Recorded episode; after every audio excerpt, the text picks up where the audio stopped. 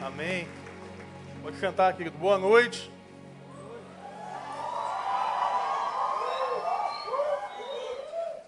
Muito bom estar pregando hoje com vocês. É uma honra para mim. Eu que cresci ouvindo mensagens desse púlpito aqui, poder estar pregando através dele é, é, é um privilégio que talvez não caibam em palavras.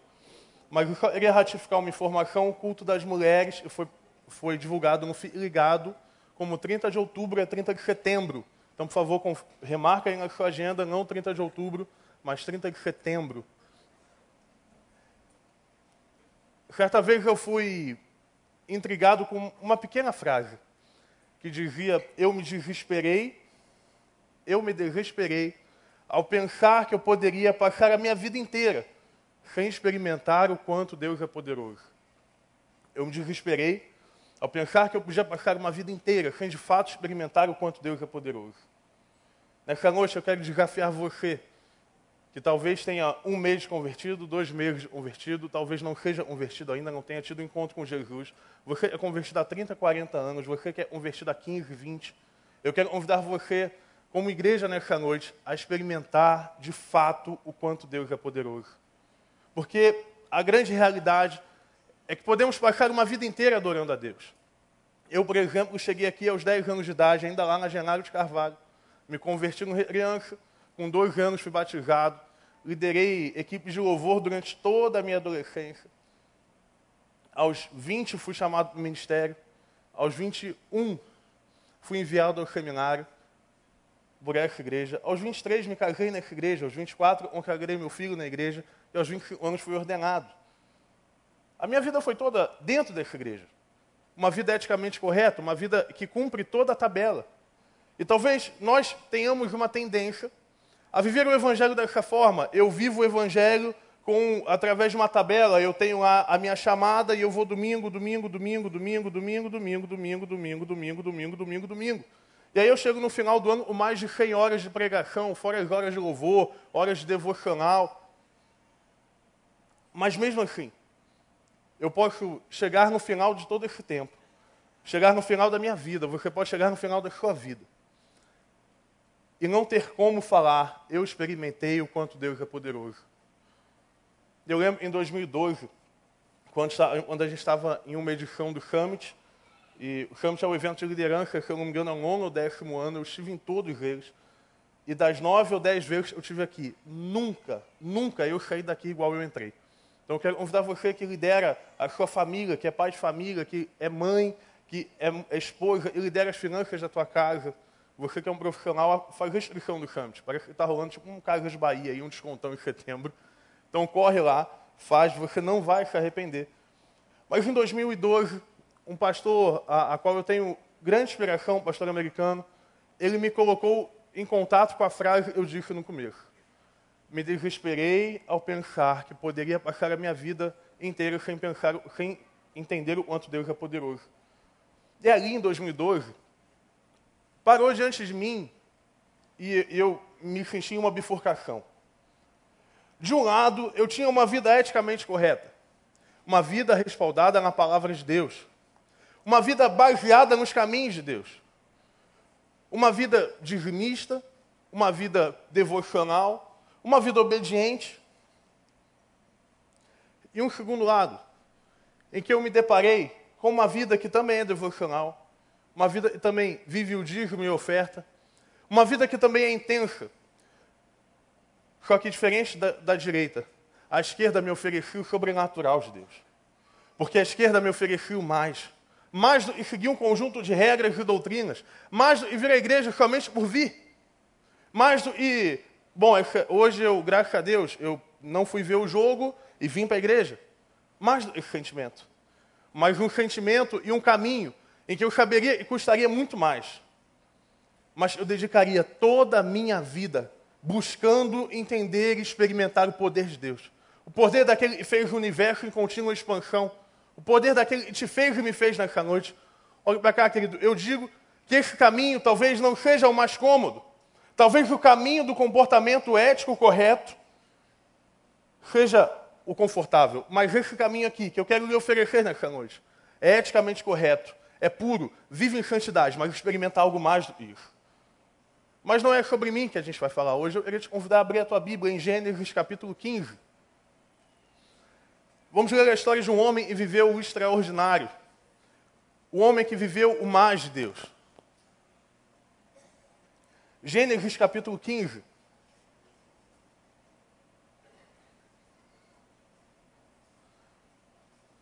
Depois dessas coisas, o Senhor falou a Abraão numa visão: Não tenha medo, Abraão.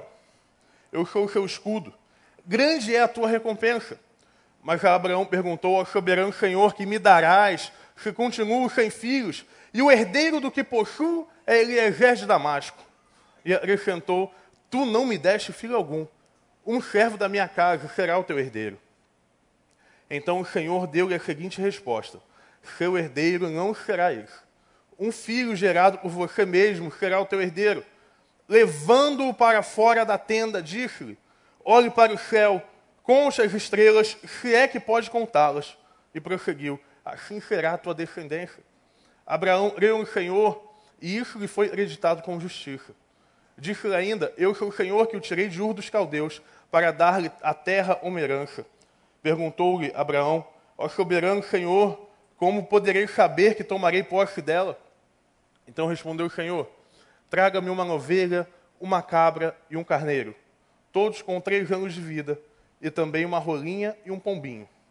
Abraão trouxe todos esses animais, cortou ao meio e colocou cada metade à frente da outra. As aves, porém, ele não cortou. Nisso, as aves de rapina começaram a descer sobre os cadáveres, mas Abraão as enxotava. Ao pôr do sol, Abraão foi tomado por um sono profundo, e eis vieram sobre eles trevas densas e apavorantes.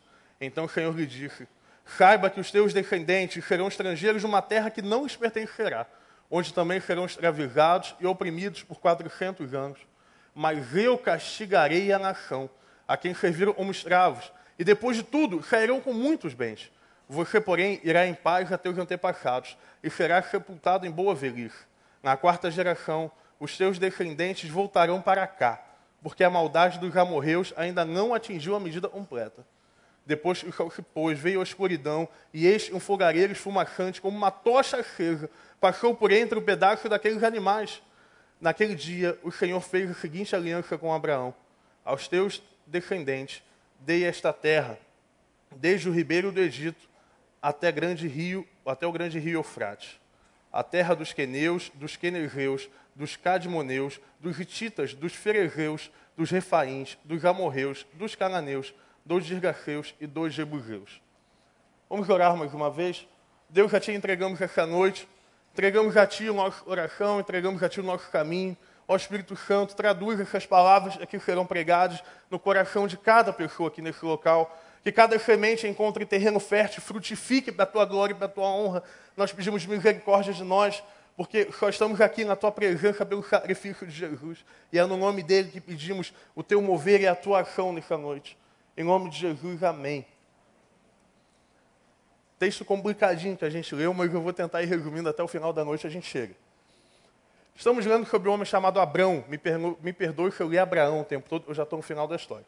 Abrão era um homem que vivia numa terra chamada Ur dos Caldeus.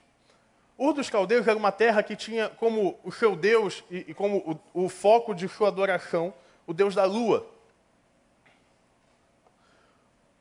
O Deus da lua era adorado lá em Ur dos Caldeus, e talvez fosse o Deus mais adorado. E se você vivia em Ur dos Caldeus, muito provavelmente você adoraria o Deus da lua. E alguns teólogos vão entender que Abraão, ou Abrão, ele era um adorador desse Deus também. Sim, o pai da fé era idólatra. O pai da fé nem sempre adorou ao Deus dos, Deus, dos deuses, ao Senhor eterno. O pai da fé nem sempre foi aquela história bonita, como a gente vê lá, é, ele, ele, narrando ao final do, da sua história em Gênesis, ou no Novo Testamento, quando ele é citado, algumas vezes. O pai da fé, ele estava num lugar idólatra.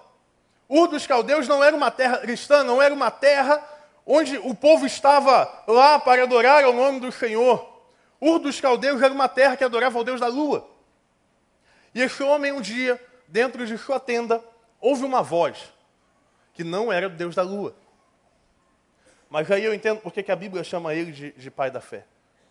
Aquele homem ouviu uma voz. Talvez um Deus que ele ainda não tivesse escutado.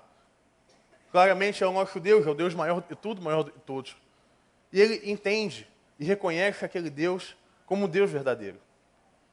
E no capítulo 2 de Gênesis, você não precisa abrir, a história vai dizer que Deus o chama para largar a terra de sua parentela e ir para uma terra que o Senhor ainda lhe mostraria. Bom, então, esse realmente é o homem da fé. Ele ouviu uma vez. Uma vez ele ouviu a voz de Deus. E uma vez ele atendeu. De cara já ficaria aí um grande aprendizado para a gente. Muitas vezes, muitas vezes nós escutamos a voz de Deus todos os dias, mas a gente não obedece. Mas Abraão, com uma única vez, largou a terra de seus parentes e foi. E aí Deus lhe promete uma descendência, mas Abraão ali já tinha 70 anos e não tinha nenhum filho. Sua esposa, Sara, era estéril. E Deus lhe promete também uma descendência. Então, escute bem. Nós estamos falando de um homem que era idólatra. Deus chama ele para uma terra que ele não sabe onde é que é. E diz para ele, aos 70 anos de idade, que ele vai ter um filho com sua mulher, que também tinha 70 anos de idade. É muito milagre junto. Mas chegamos ao capítulo 15. E ali, rodeado de incertezas, porque incerteza não é coisa de não crente, muitas vezes nós temos incerteza que faz parte da caminhada. Abraão tem um contato com Deus. E eu acho lindo como Deus começa dizendo para Abraão: Abraão, não tenha medo, Abraão, não tenha medo, eu sou o teu escudo e grande será a tua recompensa. E aí a palavra de Deus vai dizer que o Senhor o tira e o leva para fora de sua tenda. E fala para ele: Abraão, está vendo as estrelas do céu? Assim será o tamanho da tua descendência. Guilherme, o que, é que tem a ver isso tudo? O entender o quanto Deus pode ser poderoso. O que, é que nós podemos observar então? O que, é que esse texto e essa história tão complicada vai falar comigo nessa noite? Eu quero te ajudar a entender como Abraão viveu o extraordinário de Deus. E esse texto nos dá algumas dicas importantes. Eu queria te convidar a anotar no teu coração, anotar no teu papel, porque são dicas que podem mudar a tua vida. Não dicas do pastor, mas dicas da palavra de Deus que é eterna, que não passa, que é para sempre. Mas note que aqui a gente tem um, um, algo interessante. Abraão sai da tenda. Deus o tira da tenda. É claro que um primeiro, um primeiro movimento que Abraão faz, um primeiro movimento que Deus faz com que Abraão, Abraão tenha, é o movimento da entrega. Não é fácil deixar a terra dos nossos parentes, não é fácil deixar a tenda que nos protege. Aquela tenda que Abraão estava naquele momento protegia do frio, protegia do vento, o protegia da chuva. Naquele momento, Deus convida Abraão para sair daquele conforto, para entregar a ele aquilo que ele estava, aquilo que o deixava confortável, entregar a Deus a segurança, entregar a Deus a tranquilidade.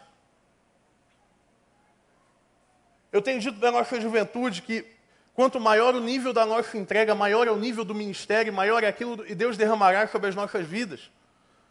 Você entende? É uma matemática certa. Se eu entrego muito a Deus, e se eu entrego tudo a Deus, Deus derrama sobre a minha vida. Porque quanto mais eu entrego, menos eu sou. Quanto mais eu entrego, menos eu sou, e mais Deus é sobre mim. Nós não podemos perder o foco da entrega. Não podemos achar que a nossa tenda está boa e ali vamos ficar. Às vezes nós temos encontros com Deus aqui maravilhoso no domingo. Ah, domingo é o dia da ressurreição, glória a Deus, aleluia. Vou lá para a igreja, eu me ajoelho e eu choro. Mas quando eu chego no meu trabalho no dia seguinte, a primeira coisa que eu faço é parar na vaga de deficiente porque ninguém está vendo. Ninguém faz isso aqui, estou falando de outra, uma hipótese. A gente sai daqui no domingo, depois de um encontro com Deus fantástico, e parece que nada muda. Porque o nível da entrega não acontece. Porque a entrega que acontece às vezes é mais emocional. O emocional faz parte, claro, mas quando eu entrego, eu estou mudando de atitude. Para eu mudar de atitude, eu tenho que pensar, transformar isso e aplicar as realidades que eu estou aprendendo. E aí, o que, que acontece ao longo da história? A igreja evangélica brasileira virou uma igreja de domingo, em que o diabo, o diabo botou a igreja lá dentro, trancou as portas e jogou a chave fora. Não é à toa que nós nunca tivemos tantos evangélicos no Brasil, glória a Deus, aleluia. Não vou entrar em polêmica, mas não é à toa. Nós, hoje, por acaso, temos a maior representação evangélica já vista na história da política brasileira. Mas nada disso está fazendo diferença e 51 milhões são encontrados no apartamento de alguém. Por que a diferença não acontece? Por que a diferença não ocorre? Se vamos à igreja, se estamos sendo transformados. Porque nós lembramos e achamos que domingo é o dia da ressurreição. Mas segunda-feira é o dia da bênção. Terça-feira é o dia do evangelismo. Quarta do discipulado. Quinta do crescimento. Sexta-feira é o dia da palavra, sábado é o dia da adoração e domingo também é o da ressurreição. Todo dia é dia de buscar a face de Deus, todo dia é dia de buscar a palavra de Deus, todo dia é dia de sal e luz na terra. Mas para isso eu preciso me entregar a Deus, porque se eu não me entregar a Deus, nada disso faz sentido. E se eu não me entregar a Deus, eu fico dentro da minha tendinha. E ali, dentro da minha tenda, é quentinho, é confortável, mas é do lado de fora que as promessas do Senhor estão. Você entende? Deus precisou tirar Abraão para ele poder ver a promessa de Deus. Eu tenho falado para a nossa juventude, eu quero ver as promessas de Deus para essa geração. Pastor, nós vamos lá no Rock em Rio, vamos evangelizar no Rock em Rio. Pastor, mas lá tem muito maconheiro, tem. Pastor, lá tem muita gente usando drogas, tem. Tem gay lá, pastor, tem. Pastor, tem pecadores tudo que é jeito. Tem. É por isso que a gente vai. Mas é por esse motivo. Porque Deus, quando nós pedimos, e lá no retiro nós falamos, Deus nos usa para vivermos um avivamento. Deus tem que nos levar para fora e mostrar que está vendo? Essa é a tua geração. Guilherme, isso é para jovem, não, porque o texto está falando de um homem que tinha 70 anos de idade. Adolescente, Deus quer usar a tua vida para mudar o mundo. Jovem, Deus quer usar a tua vida para mudar o mundo. Jovem adulto, Deus quer usar a tua vida para impactar nações. Jovem casado, você é luz do Senhor para esse mundo. Casais, mudem a realidade desse mundo. E singulares, homens, mulheres, terceira idade. É a hora de mudarmos o mundo. Deus está chamando a igreja para um momento diferente. Por isso nós estamos aqui.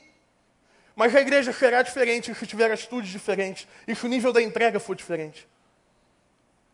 Mas às vezes é difícil entregar. Às vezes, talvez você tenha, esteja falando, pastor, você não conhece a minha vida. Eu fiz pactos com quem eu não deveria fazer. Com pessoas que eu não deveria ter andado, agora eu estou amarrado a elas. Eu estou em lugares onde eu não consigo me libertar e eu não posso entregar. Eu não tenho força para entregar, então eu não vou viver mais de Deus. Claro vai. O Tuto e Miquel, vocês podem me ajudar aqui? Vamos improvisar para mil pessoas. Cadê o Tuto? Pode vir mais rápido, tem grego não. Querido, olha para cá. A Bíblia fala de algumas vezes que Deus libertou o povo. Em alguns momentos da Bíblia, nós vemos uma uma, uma libertação que talvez seja inalcançável aos olhos. Só um minuto. Pronto, resolvido. Primeira viagem, né, gente? Eu esqueci de falar com eles. Mas a Bíblia narra uma história, eu acho fantástica. Eles são dois homens, chamados Paulo e Silas. E a Bíblia diz que Paulo e Silas tinham um nível de entrega que não era comum. A Bíblia diz que Paulo e Silas entregavam aquilo que era extraordinário. Eles não entregavam o que é simples. Mas, também ao mesmo tempo, a Bíblia narra uma vez, eles foram presos, chicoteados. E aquele chicote era ruim. Alguns entendem que o chicote romano tinha uma ponta de osso. Um pedacinho de osso. E na primeira vez pegava a carne, só na primeira, imagina na segunda. E aqueles homens se entregaram a Deus. Mas eles foram escoteados e presos. Eu imagino os dois presos aqui, ó, um virado de costas para o outro. Talvez eles estivessem pensando, bom, por que, por que isso a gente se entregou? Por que estamos vendo isso se nós estamos entregues a Deus? Por que estamos vendo isso se saímos da tenda? Mas aí a Bíblia dá um detalhe lindo, diz que eles começaram a orar e a louvar o nome do Senhor. E eu imagino, eu imagino Paulo ou Silas, sei lá, um dos dois. Imagina, aquela lima de derrota na prisão, lima de enterro. Porque ele vive. E aí Paulo começa a cantar só ele. Posso E aqueles prisioneiros vão olhando Paulo. O que está acontecendo aqui? Porque ele vive. Por que, que esse homem está cantando? Ele está acorrentado, está machucado. O Deus dele o, deixou ser chicoteado. E aí Silas começa com ele. Mas eu bem sei. E aí eu imagino os dois cantando agora. Eu que sei que a minha E aí a Bíblia nos deixa claro que o Espírito Santo vai tomando aquela cadeia. Que o Espírito Santo vai varrendo aquele lugar. Que a presença de Deus se torna palpável. E aí, se houve uma atmosfera no lugar, você pode ajudar a gente? Nome de Jesus. Eu te convidar a ficar de pé agora hora. posso crer. Fique em nome de Jesus. E aí o Espírito do Senhor foi varrendo aquele lugar. E foi tomando aquelas pessoas. E algo diferente foi acontecendo. Posso ouvir mais alto? Você pode cantar mais alto que eu sei. E aí o Espírito Santo foi tomando. E houve uma força que ninguém entendeu. De um lugar que ninguém imaginou. E sabe o que aconteceu? Um terremoto quebrou a algema de Paulo. Um terremoto quebrou a algema de Paulo. Sabe o que eu quero dizer para você nessa noite? Que mesmo que você esteja acorrentado, o Rei dos Reis vive para sempre. E a morte não derrotou. E as correntes vão ter que cair nessa noite. E as correntes vão ter que cair nessa hora. Porque o Rei dos Reis vive para sempre. Obrigado, gente. Pode sentar. Acabou não? Tem bastante tempo ainda. E você entende o que aconteceu aqui? Eles se entregaram a Deus. Eles deram a vida deles a Deus. Mas as coisas não aconteceram como eles imaginavam. Abraão viveu a mesma experiência. Abraão tem esse confronto com Deus no capítulo 15, porque até agora ele não tinha tido filhos. As coisas não estavam acontecendo como Abraão achou que iria acontecer. Muitas vezes nós nos entregamos, mas parece que as coisas estão mais longe do que estavam antes. Eu lembro de Moisés. Moisés, alguns dizem que a grande dificuldade de Moisés era porque ele era gago. Eu discordo. A grande dificuldade de Moisés é porque ele era um homem rejeitado pelo povo egípcio. E ele era um homem rejeitado pelo povo hebreu, porque durante anos ele viveu no povo egípcio e permitiu que os escravos fossem maltratados. A grande realidade é que talvez a maior dificuldade de Moisés fosse a rejeição. Mas Deus vai lá e chama aquele homem para uma caverninha, com uma planta que pegava fogo e não se consumia. E fala para ele: Eu vou usar você para libertar o meu povo. Mas até aquele momento, Moisés estava no deserto. E eu imagino Moisés pensando: Senhor, eu fui tentar salvar um homem teu e eu fui parar no deserto, as coisas não estão acontecendo como eu imaginava. Depois, Josué assume o lugar de Moisés. E Josué tinha o pressentimento e tinha os sentimentos, as coisas não dariam certo. Até Deus nos diz, seja forte e corajoso. Eu imagino Josué assumindo o lugar do maior líder que a humanidade já viu, diante de uma grande muralha, que ele teria derrubar tocando trombeta. Davi. Davi foi ungido rei quando tinha um rei no lugar dele. Menininho, fraquinho, baixinho. Nada ontem o pessoal mais baixo, mas era, era o caso de Davi. O pastor de ovelhas, o músico. Quem diria, Deus usaria um músico? Estou brincando, gente. Eu ia, eu ia falar, eu eu ia falar pastor de ovelhas também, mas eu travei por algum motivo. Eu sou músico, tá, gente? Então eu posso brincar com eles. Quem disse que Deus usaria um músico e um pastor de ovelhas? Deus usou. Mas Davi, em algum momento, começou a ser caçado por Saul. E eu acho que Davi, em algum momento, pensou as coisas não estão indo tão bem quanto deveriam. Porque não lembrar dos discípulos de Jesus quando Jesus morre e é crucificado? Eles também poderiam estar pensando, as coisas não estão indo tão bem quanto deveriam. Mas entenda que todas as pessoas, olha para cá, todas elas entregaram o que tinham a Deus. Entregaram o que tinham de poderoso a Deus. Entregaram tudo o que tinham para Deus. Jesus fala para João, para Pedro, larga tudo e me segue, eu te farei pescador de homens. Davi entregou tudo.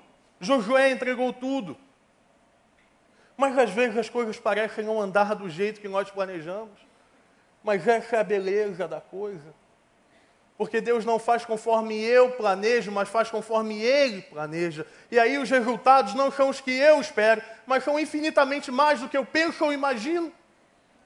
Aí nós vemos, quando Maria chega lá no túmulo, e meu Deus, cadê o corpo de Jesus? E aí o anjo fala para ela, Maria, porque procuras aquele que vive. Guilherme, mas as coisas não estavam tão bem quanto, quanto pareciam, mesmo depois da entrega. Pois é, às vezes você vai entregar tudo que você tem, e as coisas não vão parecer tão simples, e não vão ser uma matemática tão correta, quanto nós achamos que deveria ser. Mas uma coisa eu sei, em Apocalipse está escrito o final da história. Lá está escrito o final. Sabe qual é o final? Que uma grande multidão adorará o nome do Senhor de todas as línguas, povos, raças e nações. Esse é o final da história. Então, Guilherme, mas eu estou no meio do deserto, eu entreguei tudo que eu tinha e Deus me levou para o deserto. Pois é, mas foi no deserto e Deus trabalhou com Moisés. Mas, Guilherme, eu entreguei tudo que eu tinha e Deus não deixa eu andar mais. Pois é, Davi matou um Golias porque um dia foi um pastor e matou um urso. Deus vai usar até o momento que as coisas parecem não estar dando certo para levar você para lugares muito mais altos do que você pensa e imagina. E Deus estava ali tratando o caráter de, de, de Abraão. Aquele que seria o pai da fé precisava ser ensinado a ser o pai da fé. Não é de mágica, caráter, a gente vai tratando ao longo da vida. E aí Deus mostra para Abraão, Abraão, sai daí. E sabe o que eu acho mais impressionante? A Bíblia não diz que Abraão levantou e saiu da tenda. Você lembra o que o texto diz? Deus tirou Abraão da tenda. Deus tirou Abraão da tenda. Eu lembro no caminho de Emaús, dois homens andavam e discutiam a respeito da, de um tal de Jesus que foi morto. Jesus aparece e vai até a tenda daqueles homens. E sabe que a Bíblia diz que quando partiu do pão, ele, os olhos deles se abriram e eles reconheceram que era Jesus. Porque Deus vai ao nosso encontro e nos tira da tenda e nos arranca de lá. E eu gosto muito da explicação de um grande homem de Deus e diz que quando o pão foi partido por Jesus naquele lugar, eles não reconheceram Jesus pela forma de Jesus pegar no pão, nem pela, talvez, as palavras de Jesus. Mas esse grande homem de Deus e eu entendo isso como revelação do Espírito Santo, que ao partir do pão, aqueles homens viram as feridas de Jesus e ao contemplarmos o poder da ressurreição, Deus nos tira daquilo que não estava dando certo, abre os nossos olhos e nos faz contemplar a vida que há nele. Quer viver algo especial, extraordinário? Vive entrega. E tenha certeza, não tenha medo de ver entrega, porque nessa noite as tuas correntes estão sendo derrubadas. Mas quando Moisés sai da. Perdão, Moisés, confundindo a história. Quando Abraão sai da tenda, Abraão está do lado de fora, no frio talvez, num tempo não muito agradável. E aí entra um segundo passo que nós precisamos para experimentar o extraordinário. Abraão vive a vulnerabilidade. A tenda era confortável, a tenda era boa, mas quando Deus tira Abraão do confortável, Abraão está vulnerável. Quando Abraão está, talvez, sem aquilo que eu prendia, porque quando nós entregamos, nós não ficamos com nada. Está bem? Nada. Se eu entrego de verdade, eu não, não me sobra nada. Eu não entrego e fico com algo guardado no meu bolso. Eu entrego tudo. E aí a vulnerabilidade é onde Deus realmente nos trata. Davi foi um homem segundo o coração de Deus. Sabe por quê? Porque lá na vulnerabilidade ele teve um encontro com Deus. Quando Davi estava destruído. Quando Davi tinha recebido a consciência do pecado. Havia matado um homem. havia cometido adultério, aquele que deveria ser o promotor da justiça, havia cometido injustiça. Ele se torna vulnerável diante de Deus. O problema é que muitas vezes nós somos arrogantes diante de Deus. Nós temos oração duro diante de Deus. E nós oramos assim, Deus, eu preciso disso e acabou.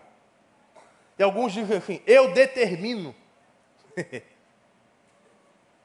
eu determino. E aí eu coloco Deus numa caixinha. E na caixinha Deus faz o que eu acho que ele tem que fazer. Então eu digo, eu falava isso no retiro do pessoal. Não, tá tocando lá a música da Hilson, glória a Deus, mover do Espírito Santo. Aí os mais idosos, nossa, que barulho, Deus não está nisso não. Aí toca nome bom, dois cafés, esperança do porvir de manhã. Aí os jovens, Jeová, que é isso? De onde é que eles estão tirando isso? E os adultos, o pessoal mais idoso, né, e viveu esse momento, momento esplendoroso da, do cantor cristão. Eu adoro cantor cristão, tá, gente? Mas viu, aí está lá, se derramando em lágrimas. E o jovem está lá assim. Porque a gente às vezes bota Deus numa caixa, Deus só age dessa forma aqui e acabou. Deus só vai agir no meu caráter, na, na minha vida financeira, se Ele me, me dar o melhor emprego que tem no mercado. Deus só vai agir e trabalhar na minha vida se Ele der aquilo que eu acho que é importante. Porque o Senhor é meu pastor e nada me faltará. Mas a gente esquece uma realidade. Como o pastor Elias Dantas falou algumas semanas atrás, esse é o salmo da ovelha. O Senhor é meu pastor e nada me faltará. Mas quem sabe que não pode me faltar é o pastor, não é a ovelha. Sabe, uma ovelha é um animal tão inteligente que ele vê um buraco e vai andando. Ih, tem um buraco, tem um buraco, tem um buraco, pum, cai um buraco. Assim é a ovelha. Ovelha é um animal tão esperto que ele é capaz de ver um lobo. Ih, gente, tem um lobo. Tem um lobo. Fui mordido pelo lobo. Por isso ele depende do pastor. Por isso ele depende do cajado do pastor. Tudo posso naquele que me fortalece. Eu acho que ela partezinha, aprendi a ver o muito e a ver um pouco. Porém, tudo posso me fortalece. Eu não posso botar Deus numa caixa, porque se eu boto Deus numa caixa, eu estou limitando e achando que estou vivendo todo poderoso de Deus, mas eu estou limitando a Deus. Por isso eu tenho que ser vulnerável para ouvir aquilo que Deus está falando a mim. Eu tenho que ser vulnerável para poder quebrar os meus paradigmas e entender que Deus pode usar a todas as pessoas através de todas as bocas. Para eu viver o mais de Deus, eu preciso realmente desaprender. Eu sou um, um teólogo uh, espetacular, um poeta que ele dizia: para encontrar Deus, eu preciso raspar as paredes. Eu preciso desaprender. Porque nós muitas vezes temos lá a ciência, a teologia, glória a Deus pela teologia, não sou contra. Estudei quatro anos de teologia, estou formado no seminário. Mas a teologia não traz o extraordinário de Deus. O que traz o extraordinário de Deus é a vulnerabilidade, a entrega. Não é o racional.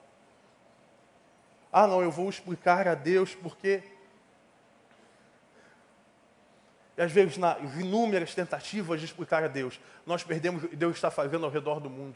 Eu lembro que eu perguntei para o pastor Elias Dantas, pastor, me diga aí, qual a juventude no mundo que Deus está levantando assim, como nunca antes levantou? Ele disse para mim, qualquer uma que não seja ocidental na minha cabeça eu fiz tipo direita e esquerda, ocidental, Europa, Estados Unidos, tá. Oriental, é. Porque no Oriente as crianças aprendem desde novas elas têm que morrer por Allah.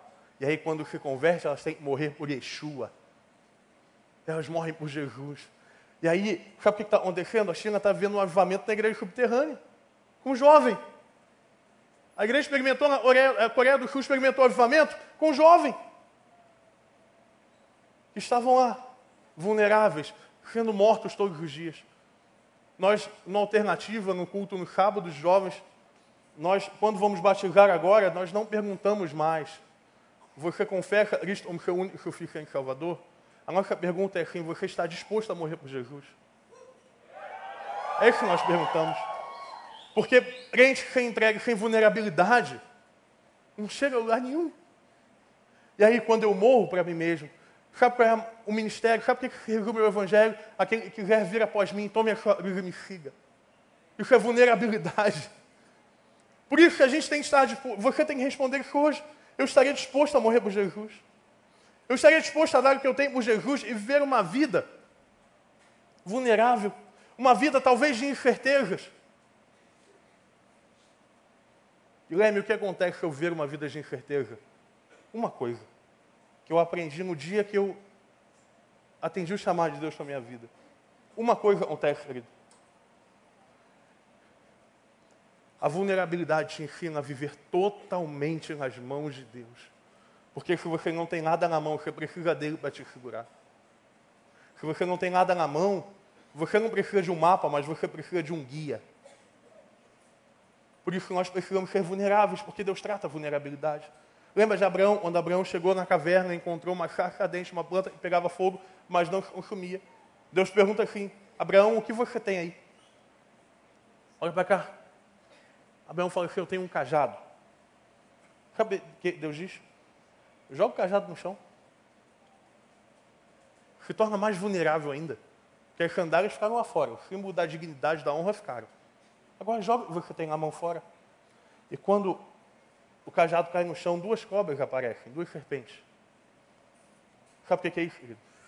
Na vulnerabilidade, o poder e a glória de Deus se manifestam. Quando eu entrego tudo que eu tenho, quando eu fico vulnerável para entender o que Deus quer de mim, eu vejo o poder de Deus, eu vejo o milagre. Foi só quando Abraão, Abraão saiu da tenda que ele viu as estrelas. Ele não veria as estrelas dentro da tenda, mas Deus teve que tirá-lo da tenda para ver as estrelas.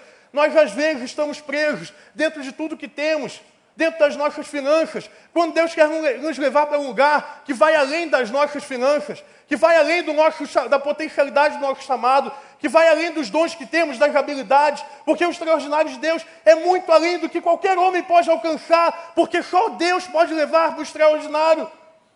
Não tem planejamento financeiro, não tem planejamento estratégico que nos leve para viver mais de Deus. Só o extraordinário de Deus é capaz de nos levar. Isso tudo faz parte, o planejamento é fundamental, mas é a soberania e o poder de Deus derrama o avilamento, por exemplo. Por isso que nós precisamos esvaziar os bolsos. Por isso que nós precisamos tirar tudo o que temos e nos tornarmos vulneráveis situação perigosa. Equipe de louvor pode subir, por favor. Situação perigosa, difícil. Olha para cá, querido. Por isso que existe um último aspecto. Olha para mim. Que se você não tiver na sua vida, Deus não fará o extraordinário nela. Porque a entrega e a vulnerabilidade deixam sem nada nas mãos. Mas sabe o que preenche a sua mão de novo? É a confiança. Eu entrego, me torno vulnerável e confio em Deus. E aí eu quero ir para o final do texto que a gente leu. Um texto estranho. Em que Deus pede para Abraão pegar alguns animais. Partir esses animais ao meio. Olha para cá, você imagina que Abraão parte os animais ao meio coloca metade de um animal do lado, met... aí a outra metade do outro. Uma metade do lado, metade do outro, metade do lado, metade do outro e dois passarinhos. E aí, Abraão é tomado por densas trevas, já estou dando uma resumida para você. E a Bíblia diz que uma tocha de fogo passa no corredor dos animais. Uma tocha de fogo. Sabe o que, que acontecia? Isso era um voto que se fazia em que eu, por exemplo, concordava e fazia um voto com Deus com Daniel. Vem cá, Daniel. E nós atravessávamos juntos. Atravessar juntos os animais. Junto, os animais. Tchau. A gente atravessava os animais juntos. E eu, e eu estava junto com ele simbolizando. Se eu descobrir esse voto, essa promessa, que aconteça comigo o que aconteceu com esses animais que, eles sejam partidos ao, que nós sejamos partidos ao meio. E sabe o que Deus faz? Deus, em sua presença, com o fogo manifestando seu poder e a sua glória, ele passa só ele pelo corredor de animais. Sabe o que ele diz? Abraão, a minha promessa não depende de você. A minha promessa vai se cumprir, independente da tudo e você escolher. Mas vem com ela. Não interessa, Abraão, se você tem dúvida. Não interessa, Abraão, se você não está vendo. Porque eu tenho a tua, a tua vida escrita na palma das minhas mãos. Eu estou passando no meio, dizendo que se eu não cumprir, que eu serei rachado. Mas Deus não é homem para mentir. Deus não é homem para falar mentira. A promessa dele não tem prazo de validade, é eterna. E aí sabe o que, que acontece? Se a gente abrir um textozinho chamado Mateus capítulo 1, nós vamos ver Abraão gerou Isaac, Isaac gerou Jacó, Jacó gerou Judá e seus irmãos. E o texto termina dizendo: Eliúde gerou Eleazar, Eleazar gerou Matã, Matã gerou Jacó, Jacó gerou José, marido de Maria, ao qual nasceu Jesus, a descendência de Abraão. Abraão foi o primeiro da descendência de Jesus. As promessas de Deus não falham. Você ouviu o que eu falei, querido? Você ouviu o que eu falei?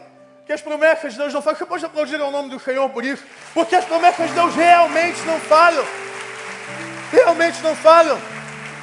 Guilherme, mas eu não sou capaz de chegar onde Deus está me levando. É aí que Deus gosta. Porque é quando você está lá afundando na água que Deus pega a tua mão e fala: vem cá, vamos chegar lá. É quando eu acho que eu não vou chegar, que Deus fala: não, você chega, vem cá em nome de Jesus. Sabe que eu tenho pregado na alternativa, eu vou falar para vocês para não ter dúvida disso. Nós não somos capazes. Essa juventude pela força do braço não muda o mundo. Nós, como igreja, na força do braço não muda o mundo. Mas eu tenho uma garantia, que não é por força nem por violência, mas é pelo poder do meu Espírito, diz o Senhor. E pelo poder do Espírito de Deus, as muralhas de Jericó caíram, as algemas de Paulo quebraram. E Jacó, e, Abraão foi o pai, das, foi primeiro, foi o pai da fé, Estava lá na genealogia de Jesus, o homem que 70 anos engravidou, uma pessoa, uma mulher de 70 anos, e ele às vezes falava: Não, eu vou dar um jeitinho aqui, eu vou, Senhor, eu vou ter um filho para mim empregado, porque isso é melhor, e eu vou dar um jeitinho brasileiro, e nasceu lá com Abraão. Mas ele, e Deus fala: Não, Abraão, não vai ser dela, não, vai ser lá de Sara, porque o meu poder, a minha manifestação de extraordinário, acontece na fragilidade, na entrega, na vulnerabilidade. Confia em mim. E sabe por que Deus age? E por que, que a gente tem que confiar em Deus age na vulnerabilidade? Porque quando Deus age na vulnerabilidade, na entrega, a glória será sempre dele. Quando Deus age através das nossas feridas, a glória será sempre dele. Mas Deus quer usar você nessa noite. E sabe o que Deus fez com Abraão? Deus deu uma nova história na vida de Abraão e o homem já tinha 70 anos. O homem já tinha 70 anos e Deus continuou mudando tudo na vida de Abraão. E passou ao chamá-lo de Abraão. Deus muda a história da tua vida. Guilherme, mas eu tenho 40 anos de convertido, mas Deus muda a história da sua vida. Eis que faço nova todas as coisas. Apocalipse Final da história é que Deus faz nova todas as coisas. E nessa noite Deus está convidando você a viver uma nova história. Uma história diferente, uma história de poder, uma história de extraordinário. Uma história onde o ventre e não gerava filho vai gerar. Uma história onde a doença incurável será curada. Uma história onde o incapaz será capaz. Uma história onde aquele que não falava falará. Uma história onde o fraco se faz forte no nome santo de Jesus. Baixa tua cabeça, fecha teus olhos. Em nome de Jesus. De olhos fechados, eu quero te convidar a olhar para as estrelas do céu.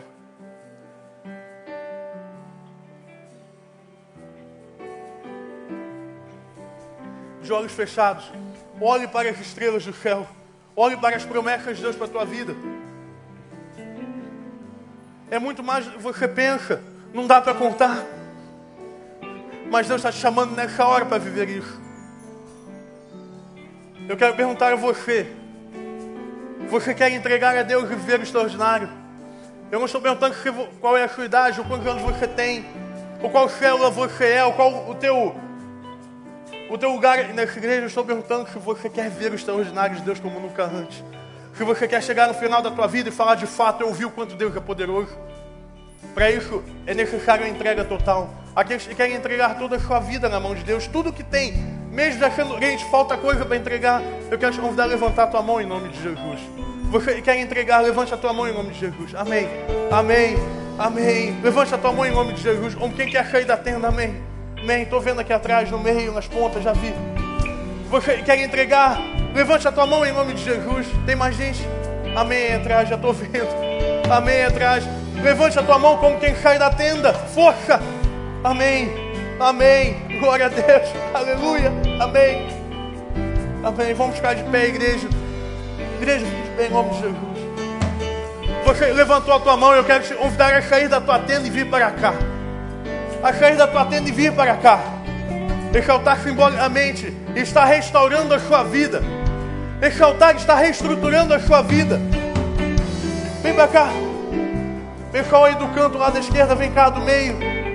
Em nome de Jesus, vem cá. Pode vir. Vem cá.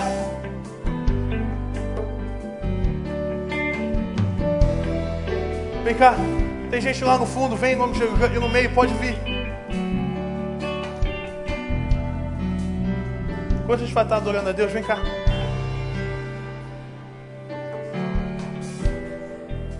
Sai da tua tenda, ó filho meu, Vem cá, querido, vem. te mostrarei. É noite de sair da tenda. É noite do extraordinário. Sai da tua tenda, ó filho Vem cá. meu. Pede ajuda para alguém, mas não deixa de vir, não. Vem cá. mostrarei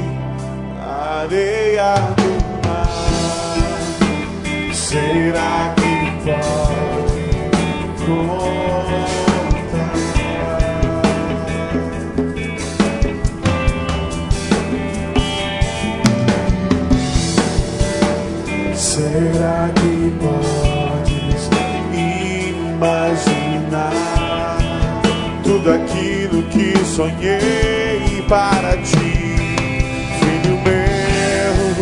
O que minhas mãos fizeram para ti, filho meu? Minha bênção será sobre ti. Uma nova história. Uma nova história Deus tem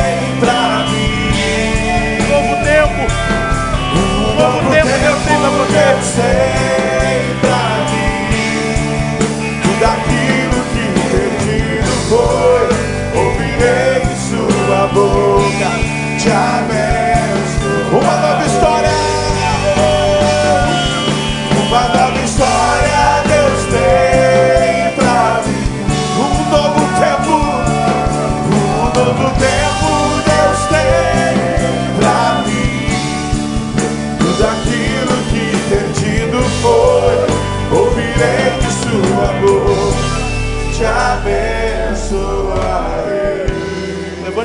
Levante, tua mão para cá em nome de Jesus. Igreja, levante a tua mão para cá.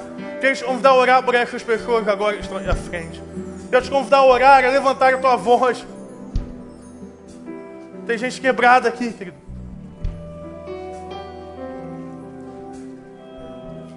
Ó Deus, nós clamamos a Ti por esse mover que o Senhor faz aqui agora nesse lugar.